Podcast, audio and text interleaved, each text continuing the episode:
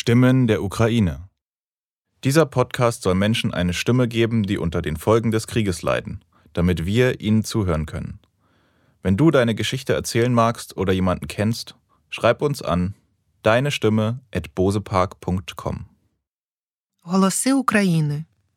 Цей подкаст має на меті дати голос людям, які страждають від наслідків війни, щоб ми могли почути вас. Якщо ви хочете розповісти свою історію або знаєте когось, напишіть нам за адресою твій голос собакабозепарк.com Voices of Ukraine. This podcast wants to give a voice to the people suffering the consequences of the war. This way, we can hear from them directly. If you would like to share your story or know someone who does, write to us at yourvoice at bozepark.com. Голоса Украины. Цель этого подкаста — дать голос людям, которые страдают от последствий войны. Таким образом, мы сможем услышать вас напрямую. Если вы хотите рассказать свою историю или знаете кого-то, кто хочет, пожалуйста, свяжитесь с нами. Твой голос — собачка bozapарk.com. Hi, ich bin Madeline. Mir gegenüber sitzt äh, jetzt gerade Lena. Sie kommt ursprünglich aus Kiew, lebt aber derzeit in Berlin und arbeitet hier als Fotografin, um mit diesem Geld äh, ihre Verwandten, Bekannten in der Ukraine zu unterstützen. Und wie das Ganze funktioniert, das wird sie mir hoffentlich jetzt gleich im Gespräch erzählen. Ich freue mich auf jeden Fall sehr, dass du da bist. Hallo Lena. Äh, Привет. Hallo.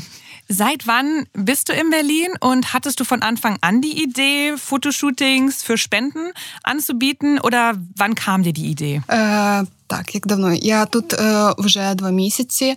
Е, коли я приїхала сюди, в мене було е, 50, мабуть, євро.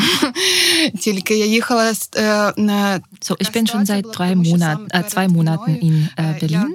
Als ich äh, hierher gekommen bin, hatte ich 50 Euro mit dabei.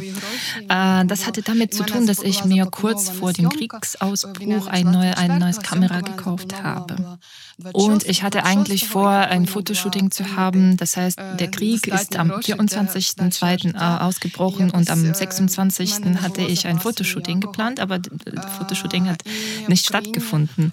Und äh, das heißt, ich hatte keine Reserven und ich hatte nur diese 50 Euro dabei. Е, да, е, у мене був. Е, так, Е, це коли я приїхала сюди, у мене залишилось 50 євро. Да? Ну, перший місяць війни я все-таки була в Україні, я була в Києві, допомагала, волонтерила. Потім я відчула, що вже в Україні. Ja, ich verbrachte in Kiew äh, einen Monat und äh, innerhalb dieser Zeit habe ich mich ehrenamtlich engagiert.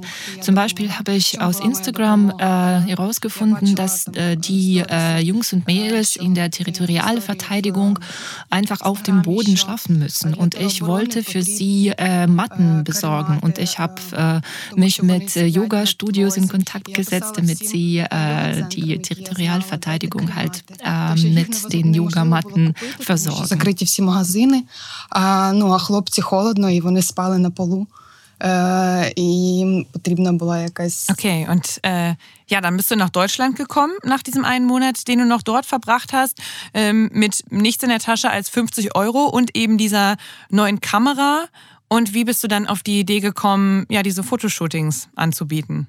Да, із моїм е, ноутбуком, а так ще взяла все своє золото, щоб тут продати, продати десь в якомусь ломбарді. Я такий мала план. Ja, ich hatte diese 50 Euro, ich hatte meine, meine neue Kamera und ich hatte meinen Laptop. Äh, und ich habe auch äh, meinen ganzen Goldschmuck mitgenommen. Ich wollte meinen Goldschmuck verkaufen. Meine Freunde haben mir äh, Hilfe angeboten, Geld angeboten. Aber ich meinte, nee, das brauche ich nicht wirklich. Also ich habe ähm, meine 50 Euro und äh, ich lasse mir irgendwas einfallen. Und ich habe mir irgendwas einfallen lassen. Genau, du hast dann diese Fotoshootings angeboten, aber das stelle ich mir auch erstmal so ein bisschen schwierig vor. Du warst ja in einer anderen Stadt und die Leute müssen ja erstmal davon erfahren, dass sie von dir Fotos gemacht bekommen können, die übrigens sehr, sehr gut aussehen. Ich habe sie mir auf Instagram angeschaut, ähm, um eben auch so dann Geld zu spenden. Wie haben die Menschen davon erfahren? Так, і так, я зробила маленьку рекламу Інстаграм. Е, за скільки я заплатила? Genau, ich habe äh, mir Werbung auf Instagram gekauft und ich habe mir auch ein paar Videos angeschaut, äh, angeschaut, wie man das macht. Das heißt, damit ich diese 10 Euro, die ich äh, in die Werbung gesteckt habe, damit ich sie richtig investiere. Und ich musste mich äh, ganz gut erkundigen, so nach, äh, den, nach den Zielgruppen, nach den Tags, nach den Interessen. Das habe ich alles gemacht und ich habe mir für diese 10 Euro dann die Werbung gekauft. Okay, das klingt sehr, sehr professionell. Da hast du dich ja komplett reingehangen. Und ähm, wie ist es dann zustande gekommen, dass sich irgendwie die erste Person bei dir gemeldet hat? Erinnerst du dich noch an das erste Fotoshooting, das du dann gemacht hast? Ні. У мене тоді такий був, я можу зараз перевірити, ну, у мене тоді була така паніка. Nein, ich kann mich leider daran nicht erinnern. Es gab eine Flut von Nachrichten, die ich bekommen habe von den Menschen. Und da ich äh, nicht so ganz gut Englisch spreche, das heißt auf einem Basisniveau, da musste ich das Ganze übersetzen. Und ich habe festgestellt, viele Menschen, sie haben sich einfach so gemeldet, sie wollten mich unterstützen, sie wollten mir irgendwelche gute Worte sagen oder halt sie wollten einen einen Termin mit mir ausmachen, um mich kennenzulernen oder so. Das heißt, nur 10 Prozent von all denen, die mir was geschrieben haben, nur 10 Prozent von diesen Personen wollten tatsächlich ein Fotoshooting von mir bekommen.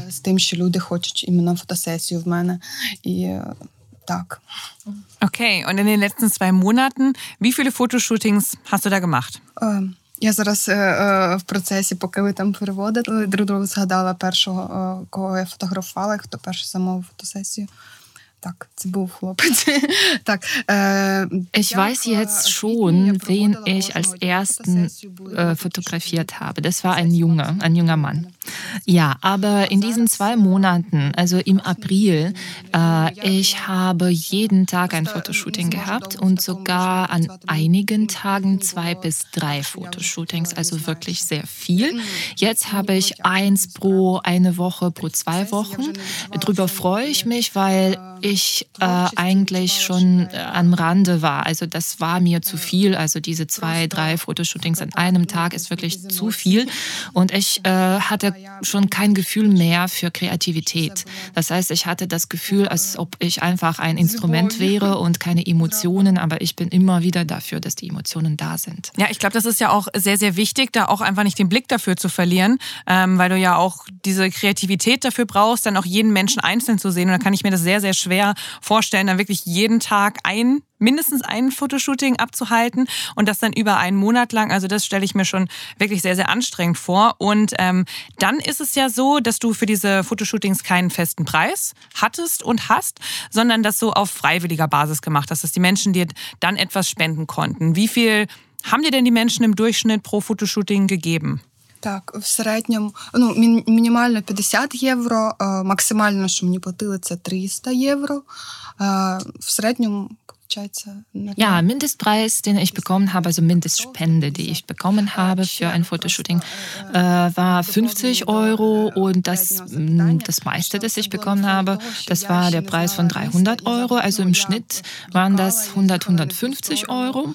Ja, und ich wollte noch hinzufügen zu der vorherigen Frage, also ähm, all das, die, diese Menge an Arbeit, die ich bekommen habe in, in äh, April, ähm, dazu kam, das, äh, kam noch die Tatsache, dass ich die Stadt noch zu schlecht äh, kannte. Das heißt, ich musste wirklich quälen mit, mit dieser Landkarte und ich musste wirklich sehr viel Mühe geben, damit ich verstehe, wo äh, alles liegt, wo sich alles befindet.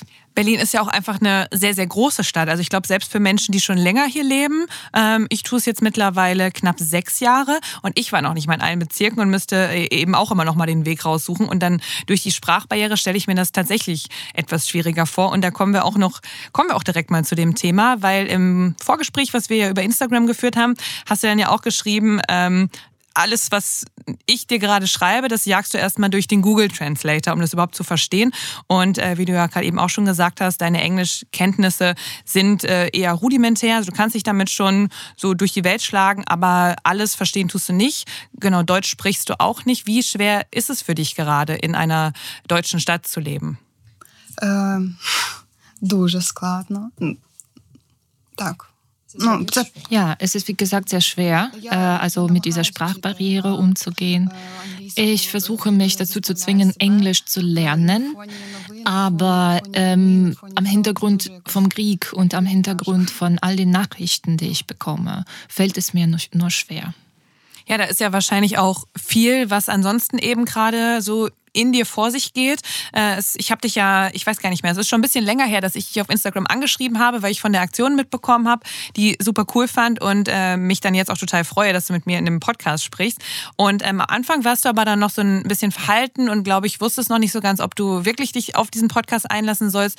Und irgendwann bist du ja wieder auf mich zugegangen und hast geschrieben, ähm, ich habe jetzt einige Gedanken und Gefühle gesammelt, über die ich sprechen möchte. Ähm, welche sind das denn, um dir da auch jetzt einfach mal den Raum zu geben? Щоб саме я хотіла висловити дуже багато. Це, це завжди я пишу в своєму інстаграмі. Ja, was ich gerne sagen möchte. Ähm, ja, ich schreibe das immer wieder bei mir auf Instagram. Leute, ihr sollt euch an diesen Krieg nicht gewöhnen. Ähm, also ich meine, es ist das Schrecklichste, was es geben kann, dass die Leute sich an diesen Krieg gewöhnen. Ich meine, die Leute ähm, bei uns oder in Europa oder in den USA, ähm, ja, geschweige schon von denen, also sie glauben wohl, okay, der Krieg ist nicht bei uns, es ist woanders äh, oder das ist irgendwelche Politik oder so. Oder die Menschen glauben gar, es ist eine Art Reality-Show. Aber das ist keine Reality-Show, das ist Realität. Und man soll sich dran nicht gewöhnen. Ich habe auch äh, die Tage, ich glaube, das war in einem Podcast, von jemandem gehört, der meinte, ähm, es kann sein, dass uns dieser Krieg in Deutschland immer noch so beschäftigt. Also hier ist es ja wirklich noch in den Nachrichten präsent. Dadurch, dass es noch diese im Raum schwebende Gefahr eines Atomkriegs gibt, der dann ja auch uns betreffen könnte. Und wenn es das nicht geben würde, dass es dann auch schon vergessen wäre. Wie nimmst du das denn wahr? Wie präsent ist äh, so nach deinem Empfinden der Krieg noch hier in Deutschland? Und wie präsent im Gegensatz ist der Krieg in der Ukraine, wo das gerade stattfindet, wo du ja auch Menschen kennst? Чи, чи, чи звикають тут до війни? Deine Frage richtet sich da, äh, darauf hin, ob äh, die Menschen hier sich an den Krieg gewöhnen. Genau, ob du das Gefühl hast, dass äh, die Menschen sich hier schon daran gewöhnt haben oder dabei sind, sich daran zu gewöhnen und wie vielleicht auch im Gegensatz dazu ähm, in der Ukraine noch mit dem Thema umgegangen wird. Для мене, е, е, я знаю тут людей, які кожен, кожен день щось іменно е, німців, які кожного дня щось роблять для України. Я знайома з цими людьми. Також ти щось робиш зараз також для України. Ich kenne persönlich sehr viele Deutsche, die wirklich tatsächlich jeden Tag irgendwas für, den, für die Ukraine machen und leisten. Und unter äh, anderem, äh, unter allem oder vor allem auch du, du, du tust auch was für die Ukraine. Ähm, trotz alledem, was wir uns vielleicht wünschen würden. Also vielleicht nicht nur diese humanitäre Hilfe. Ähm, wir würden uns wünschen, dass die Menschen auch bei den Demos mitmachen, also dass mehr Deutsche bei den Demos mitmachen würden. Zum Beispiel, äh, ich habe auch selber mitgemacht bei einer Demo am Bundestag. Ähm, es ging uns darum, Azovstal zu retten, also die Menschen da in Mariupol äh, bei diesem Unternehmen. Und ich habe nur sehr wenig Deutsche da gesehen. Das waren hauptsächlich UkrainerInnen. Ähm, aber ich würde mir wünschen, dass mehr Deutsche einfach mitmachen bei so, äh, so Aktionen, dass wir äh, im Einklang schreien und dass die Wände zittern von, von diesem Geschrei. Ähm, ja, ich kann mich erinnern an die ersten Tage nach äh, dem Kriegsausbruch. Es waren wirklich mh, große Demos und jetzt ähm, äh, nimmt das ein bisschen ab und das, das ist traurig. Danke, dass du da auch deinen Eindruck ähm, mal mit uns teilst, wie, wie du das eben wahrnimmst und äh, dass du dir da wünschen würdest, dass äh, Deutsche da noch mehr Position beziehen würden, auch bei dem, was eben immer noch passiert. Wie du gerade schon gesagt hast, es ist noch nicht vorbei. Es ist keine Normalität, erst recht nicht für die Menschen dort vor Ort. Und äh, du tust ja immer noch deinen Teil damit, dass du diese Fotoshootings anbietest und äh, dann ja auch einen Teil der Einnahmen spendest. Einen Teil behältst du für dich selbst. Du brauchst ja auch einen Unterhalt und musst irgendwie leben. Und einen Teil spendest du und äh, du machst das ja immer noch. Man kann sich mit dir in Kontakt setzen setzen über Instagram. Da heißt du Lena Manzos. Wir werden es auch äh, verlinken in, die, in dieser Showbeschreibung. Also da können sich Menschen immer noch an dich wenden. Deswegen meine letzte Frage an dich. Ähm, wo spendest du das Geld hin? Was unterstützt du damit konkret? Так, я їх не направляю якісь організації. Як це все відбувається? Є у мене друзі, яких я знаю. От приклад там.